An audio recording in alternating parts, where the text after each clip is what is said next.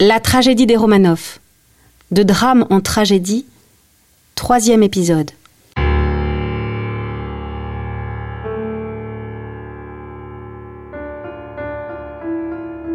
Les Romanov, victimes d'attentats à répétition, victimes d'assassinats, c'est presque devenu un lieu commun. En 1801 déjà, le tsar Paul Ier de Russie avait lui aussi été assassiné. La vision de son grand-père mourant dans d'atroces circonstances, c'est cet événement qui va déclencher chez Nicolas l'envie d'écrire un journal de bord. Des écrits très précieux, car on va y trouver, des années durant, toutes les humeurs, toutes les émotions que traversera le tsarevitch. L'historien russe Edvard Radzinski en rapporte de très larges extraits dans son ouvrage remarquable Nicolas II, le dernier des tsars. La malédiction se confirme-t-elle Oui, elle va se confirmer. Après l'assassinat de Paul Ier, celui d'Alexandre II, Nicolas a tout juste 20 ans lorsqu'il échappe de justesse à la mort.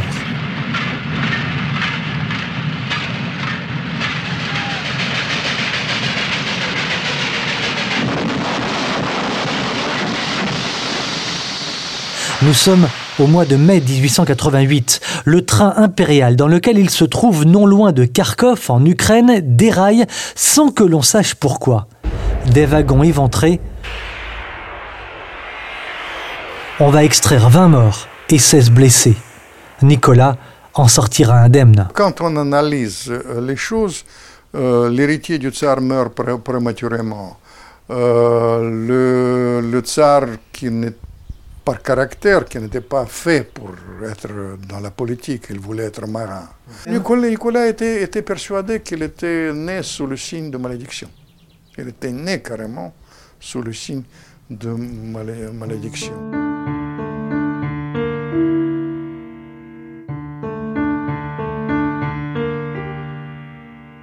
Nous reviendrons plus tard sur la malédiction, mais il nous faut parler maintenant des premières rencontres entre le futur tsar et celle qui va devenir Alexandra de Russie. Elles se déroulent lors de déplacements entre gens de la même famille. Allemande d'un côté, anglaise de l'autre. Alix est issue d'une famille originaire du Rhin puis d'Allemagne, mais elle a aussi des attaches anglaises. Sa mère est la fille d'Albert et de Victoria, reine d'Angleterre. Dès la première rencontre, Nicolas reconnaît avoir le coup de foudre pour elle, mais elle ne plaît pas à la cour de Russie. On la trouve guindée, hautaine et froide. Autre handicap pour la Russie orthodoxe, Alix est luthérienne. Pour toutes ces raisons, notamment le couple impérial russe, l'impératrice de Russie en particulier, préfère, pour l'héritier Nicolas, la fille du comte de Paris, la princesse Hélène d'Orléans. Par ce mariage, on vise bien évidemment une alliance franco-russe qui soit aussi une alliance politique. Cependant, rien ne se fera comme le souhaitait l'impératrice. Et le 26 novembre 1894, Nicolas II de Russie prend pour épouse Alix de Hesse-Darmstadt. Elle se fera appeler Alexandra Féodorovna. C'est donc le 26 novembre 1894 que Nicolas Romanov prend pour épouse la princesse. Le mariage se déroule dans la grande église du palais d'hiver à Saint-Pétersbourg. La princesse était en robe de deuil il y a quelques jours. Elle vient en effet d'enterrer son beau-père, Alexandre III, rappelons-nous. Drôle de présage. Les Russes verront d'ailleurs celle qui est arrivée dans leur pays derrière un cercueil.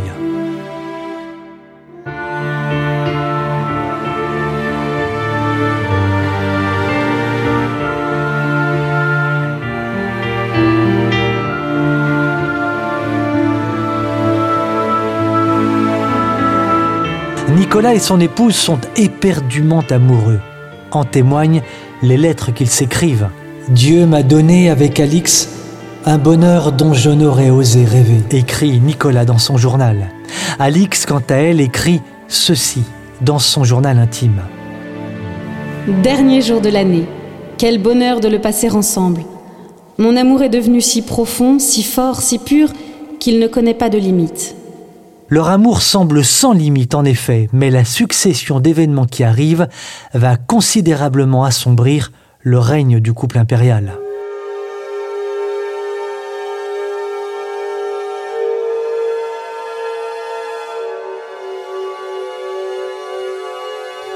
Il faut maintenant quitter Saint-Pétersbourg et prendre la route de Moscou car le couronnement se profile. Le cortège qui arrive par train se dirige ensuite vers le palais Alexandre, la résidence du dernier tsar. Il fait un temps épouvantable. 6 mai 1896. Pour la première fois depuis notre mariage, nous avons dû faire chambre à part. Quel ennui. Je me suis levée à 9 heures. Après le café, et répondu au télégramme. Il ne vous laisse jamais de répit, même en chemin de fer. Sur le trajet à Klin, oncle Serge nous attendait. Sommes arrivés à Moscou à 5 heures par un temps effroyable.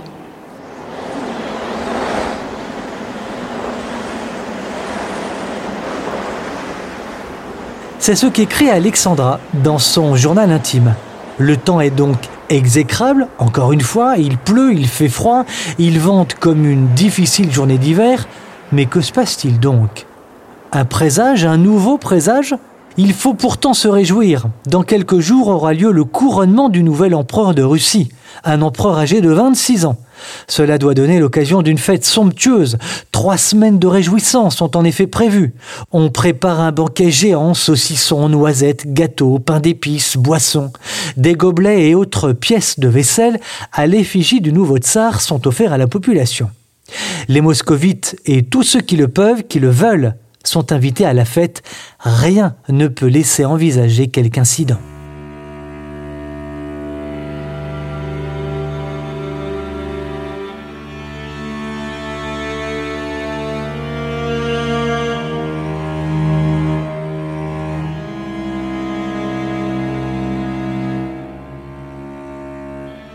quatre jours plus tard. Pourtant, un drame épouvantable se produit. Les lieux du drame, tout d'abord. Il se situe dans un champ situé non loin du centre de Moscou, au nord-ouest. Dans ce champ, où se déroulent habituellement les fêtes publiques, il sert aussi de base d'entraînement de la garnison de Moscou, des centaines de milliers de moscovites se sont rassemblés. On parle de 500 000 personnes. Les autorités y ont placé des tentes où le public va trouver de quoi boire, de quoi manger. Un départ de montgolfière doit avoir lieu. Mais les autorités ont-elles prévu ce qui risque d'arriver? Ce qui va se produire, eh bien cela doit sauter aux yeux. Mais quoi donc? Eh bien le terrain, pardi, le terrain de la côte d'Inca est dans un état déplorable. Il est criblé de trous, de trous non rebouchés, et l'endroit est quasiment fermé par des cabanes en bois.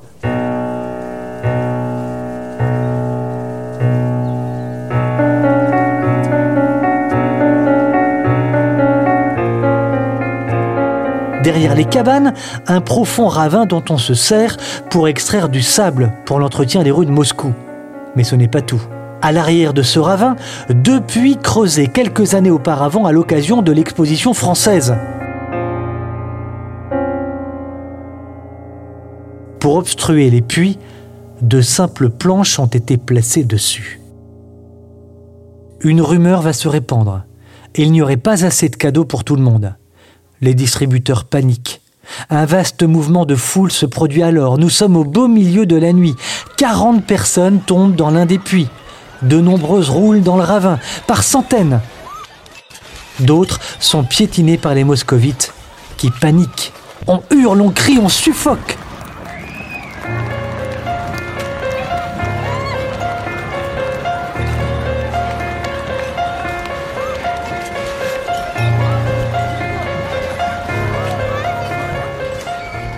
Au lendemain du drame, on comptabilise les morts.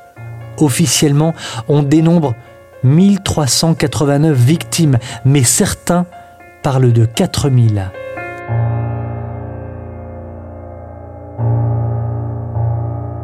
Les heures qui suivent cette tragédie sont fondamentales pour bien comprendre ce sur quoi va se poser, se fonder, se construire, j'allais dire, ou se déconstruire peu à peu le règne de Nicolas II. Qui donc est responsable de cette tragédie? D'après l'enquête, c'est le grand-duc Sergei Alexandrovitch, oncle de Nicolas II. Alexandrovitch est gouverneur de la ville et l'enquête le désigne très vite pour son manque de prévoyance. Sergei ne sera pourtant jamais sanctionné. Une personnalité va prendre dans ce climat une position fort courageuse. Maria Feodorovna,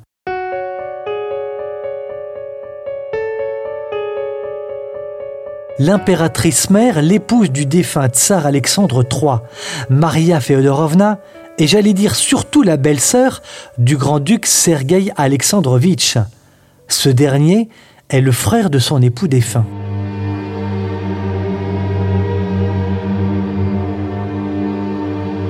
Que veut donc l'impératrice?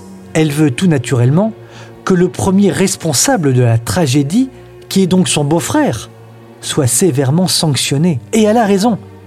Car si la tête ne reçoit pas la juste sanction, eh bien le peuple va hurler au scandale. Il saura tôt ou tard réclamer vengeance. Il risque à terme de faire trembler la monarchie. On sait qu'entre Nicolas II et sa mère, Maria Feodorovna, il va y avoir un long échange. Nicolas II est convaincu par les arguments de sa maman. Il faut une sanction sévère contre le principal responsable, mais cet échange fera long feu. Alexandra va s'interposer. Elle refuse que les sanctions soient prises contre le grand-duc Sergueï qui n'est autre, pour elle, que l'époux de sa sœur. Plus grave, le bal donné le soir même du drame par l'ambassadeur de France en Russie ne sera pas annulé. Il n'y aura aucune sanction à l'encontre de Sergueï Alexandrovitch, il n'y aura pas non plus de deuil national.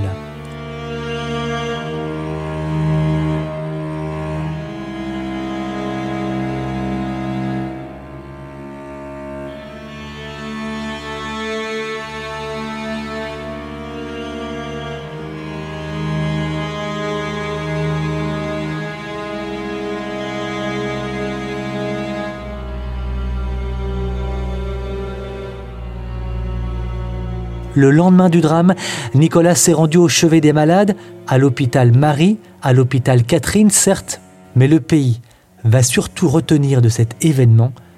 Ils sont allés tous au bal de l'ambassadeur de France.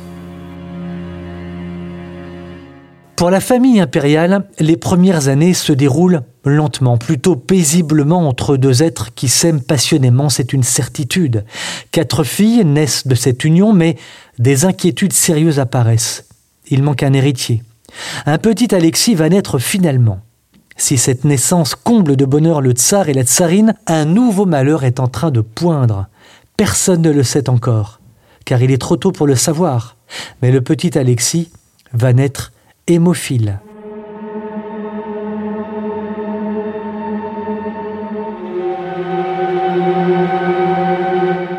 Une hémophilie transmise par son arrière-grand-mère à la reine Victoria, reine du Royaume-Uni. Pour tenter de trouver un remède à cette anomalie génétique, Alexandra va remuer ciel et terre. Elle va chercher et trouver des sortes de guérisseurs. Il y aura l'énigmatique Monsieur Philippe, un Français expert en sciences occultes. D'autres vont traverser la vie de la famille impériale jusqu'à l'arrivée, jusqu'à l'arrivée de Raspoutine.